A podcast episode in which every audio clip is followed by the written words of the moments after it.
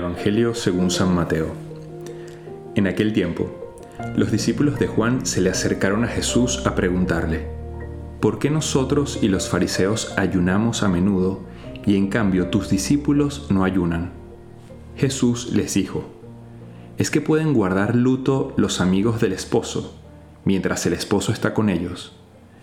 Llegarán días en que les arrebatarán al esposo, y entonces ayunarán. Para explicar este evangelio les cuento una anécdota personal y es que mi primer choque, la primera vez que choqué, fue entrando a un estacionamiento y mi papá estaba viéndome mientras yo rayaba toda la puerta del copiloto, me llevaba el retrovisor del carro, etc. Em, bueno, no saben los nervios, o sea, como yo terminé de bajar la rampa de ese estacionamiento, yo dije, uff, estaba esperando el tremendo regaño de mi papá. Y bueno, yo temblando tal, me bajo del carro y mi papá me acerco, me dice, ah, dame las llaves. Y no me dijo nada, no me regañó. Me dice, dale, vete. Como que tranquilo. Y yo como que, o sea, un respiro de paz tremendo. Em, este tema de la misericordia en Dios nos debe dar a nosotros un respiro de paz tremendo. Ustedes estarán diciendo que tiene que ver el ayuno con la misericordia, ya vamos a llegar ahí.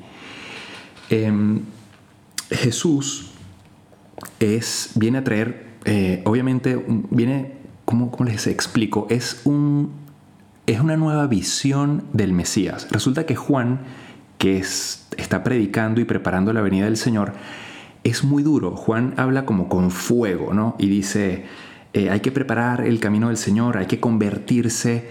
Eh, toda su vida realmente, su estilo de vida es una llamada a la conciencia, a la conversión de todo el mundo y su predicación es muy dura. De hecho, hay un momento donde él dice, el hacha ya está puesta a la raíz de los árboles para que el que no dé fruto va a ser cortado y echado al fuego.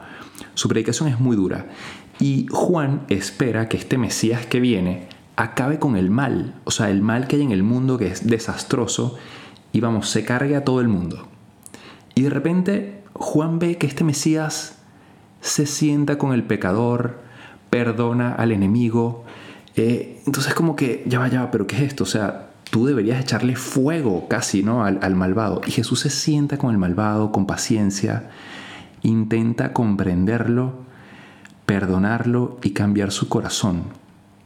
Y de repente estos malvados, esta gente, ladrones, pecadores, etc., encuentran en Cristo una paz y un amor tal que les hace convertirse. Y cambian, cambian de vida. Entonces, em, hablo de esto y por eso ponía el ejemplo al inicio de mi papá, porque ¿qué sería lo normal? Que mi papá me echara un regaño tremendo, pero mi papá comprendió que yo apenas estaba empezando a manejar, que había unas limitaciones, que no tenía mucha experiencia y, sabes, me trató con misericordia, ¿no? Entonces, esto es muy importante para entender en este mensaje de qué haría Jesús, bueno, qué es lo que nos pide Jesús, ¿no? Entonces, bueno, vamos avanzando en esto. Em, como les decía, Juan se extraña de esta actitud Incluso le manda a preguntar a Jesús, o sea, ¿tú eres el Mesías o tenemos que esperar otro? Esto lo dice en otro pasaje porque está como consternado, ¿no? ¿Y qué quiero decir con todo esto y, el mensaje de hoy donde Juan dice, mira, nosotros estamos ayunando porque nos queremos preparar, somos radicales y tus discípulos no ayunan? Y Jesús responde, no, es que eh, los amigos del esposo, mientras están en la boda con el esposo, no pueden ayunar. Llegarán días cuando le quiten al esposo en que tengan que ayunar.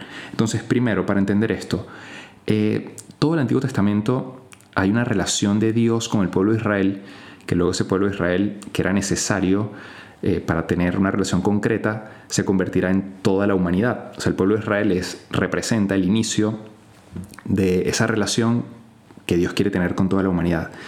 Y en esa relación se habla mucho de una relación esponsal, o sea, Dios como esposo y nosotros, el pueblo, como la esposa. De hecho, hay unos relatos muy bonitos eh, porque esta esposa, que también es el pueblo de Israel, pero somos nosotros también, eh, le éramos infieles, ¿no? De hecho, hay momentos donde el pueblo de Israel eh, es infiel con los ídolos, hacen el famoso becerro de oro, dejan de adorar a Dios y empiezan a adorar a este becerro de oro como un nuevo Dios. Y eso también pasa hoy. hacemos nuevos ídolos del dinero, de las cosas materiales, de personas que, que convierto en ídolos y toda mi vida gira en torno solo a esa cosa material, a el dinero, a mi trabajo, a esa persona, los convierto en ídolos y Dios simplemente es un satélite X en mi vida, pero no, es, no, tiene el primer lugar. Entonces, esas infidelidades con Dios, nuestros pecados, etc., eh, Dios empieza a relacionarse y, le habla al pueblo como si fuese una esposa. De hecho, hay un pasaje muy bonito en Oseas eh, que dice así, eh, es Oseas 2, creo a ver si lo recuerdo bien, dice algo así como que la, traeré hacia mí, la conduciré al desierto. Está hablando eh, como que, bueno, como si el pueblo de Israel fuese su esposa, su novia, ¿no? Y le hablaré al corazón, en el desierto le hablaré al corazón. Luego dice, te haré mi esposa por siempre, eh, en la justicia, en el derecho, en la benevolencia y el amor. Pero el punto es, Dios es el esposo. Entonces Jesús cuando dice, el esposo está ahora con ellos, está haciendo referencia a que Él es Dios, Él es el esposo al que eh, tanto se refería el Antiguo Testamento que iba a venir a, ese matrimonio. Y el matrimonio lo consuma dando su vida por nosotros en el sacrificio de la cruz. Pero entonces, ese esposo que está con ellos es lo que dice, bueno, mientras está el esposo, pues, sabes, es momento de fiesta, ¿no? Llegará el momento cuando le quiten al esposo en el que tendrán que hacer ayuno. Y bueno, nosotros obviamente estamos ya en ese tiempo en el que Jesús no está aquí físicamente hablando, digamos, como lo estuvo con los discípulos. Y aquí hay que hacer una relación. Sí es verdad que cuando tenemos al esposo tenemos que hacer fiesta, ¿no? Y, de verdad hay que vivir nuestra, nuestra cristiandad, nuestra fe con mucha alegría. Eso no quita que en algunos momentos si hagamos algo de ayuno, y Jesús lo dijo, llegará el momento en que habrá que hacer algo de ayuno. Y ahora voy a llegar a este punto, ¿no? Ya, ya nos queda poco tiempo, pero estamos en cuaresma y todo esto que acabo de decir, el ayuno espiritual y el ayuno material. Jesús es muy claro en que quiere más la misericordia y no tanto la actitud de Juan, que quiere cortar cabezas y tal.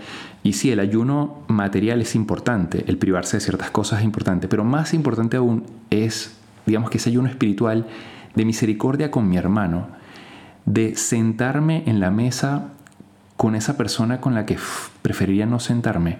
De hecho, les pongo un ejemplo rápido. En estos días un sacerdote que conozco tenía problemas con una persona con la que de verdad no quería ni, verla ni hablarle, o sea, porque sufrió un poco de, trato, sobre todo con esta persona. Esta persona vino a donde está este sacerdote, la ciudad, y este sacerdote dijo, nada, yo no, no puedo ser como el resto de la gente, tengo que ser como Cristo. Y lo invitó a esta otra persona a comer. Y, y sí, dice que le costó un poco y tal, pero después le fue bastante bien. Y se sintió pues muy contento de haberse acercado a esta persona. Dios está pidiendo que, que perdones, que te sientes con ese pecador, con ese eh, enemigo, con esas personas con las que quizás, o con esa persona que está eh, olvidada, que nadie le hace caso, esa persona rechazada, que la busques, que le dediques un poco de tiempo. Incluso a veces pasa en nuestra familia. ¿Cuántas personas están rechazadas en nuestra familia? En nuestro ambiente de trabajo, en nuestra universidad, esos con los que nadie habla. Jesús te está pidiendo que conviertas tu corazón y te acerques. Es más importante esa conversión que la de simplemente hacer un sacrificio. Ojo, no es que esté mal lo otro, es muy bueno. De hecho, yo soy de la idea de hacer un equilibrio entre las dos un poco de ayuno material que nos ayuda muchísimo y aquí podría desarrollar las razones, este, pero no me voy a extender. Es muy, muy importante el ayuno material. Hacer un poquito de ese ayuno, pero no anteponer ese ayuno al otro. O sea, no sirve nada que tú digas, no, esta cuaresma no voy a tomar refresco ni Coca-Cola en toda la cuaresma, pero luego en el trato con los demás, sabes, tratas mal a la gente, no perdonas, no, no eres misericordioso. Entonces no sirve de nada la Coca-Cola. O sea, Dios dice, mejor tómate la Coca-Cola, pero perdona a tu hermano. Ama. Transforma tu corazón. Esto es mucho más importante. Ahora bien, si puedes hacer un pequeño sacrificio, el sacrificio material del agua, de la Coca-Cola, del refresco, del chocolate, no sé, lo que se quieras hacer, siempre ayuda a preparar el corazón para lo otro. Porque te desprende un poco de ti mismo. Te hace un poco más sencillo, más humilde y te prepara el corazón para poder perdonar y amar como Dios quiere, con misericordia. Espero que esta meditación te sirva para tener un corazón como el de Jesús. Este podcast que se llama ¿Qué haría Jesús? es Jesús haría esto. Jesús se sentaría con el otro, lo perdonaría, buscaría al que toda la gente rechaza y le daría su tiempo, amaría de verdad. Y para amar de verdad, sí tenemos que a veces sacrificar un poquito algunas cosas, irnos preparando, preparar el corazón.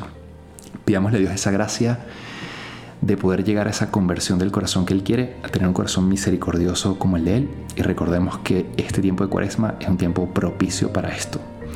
Que pases un feliz día y que Dios te bendiga. Te hablo el Padre Jesús Rodríguez y nos puedes seguir en nuestras cuentas de qué haría Jesús y mi cuenta personal Padre Jesús LC.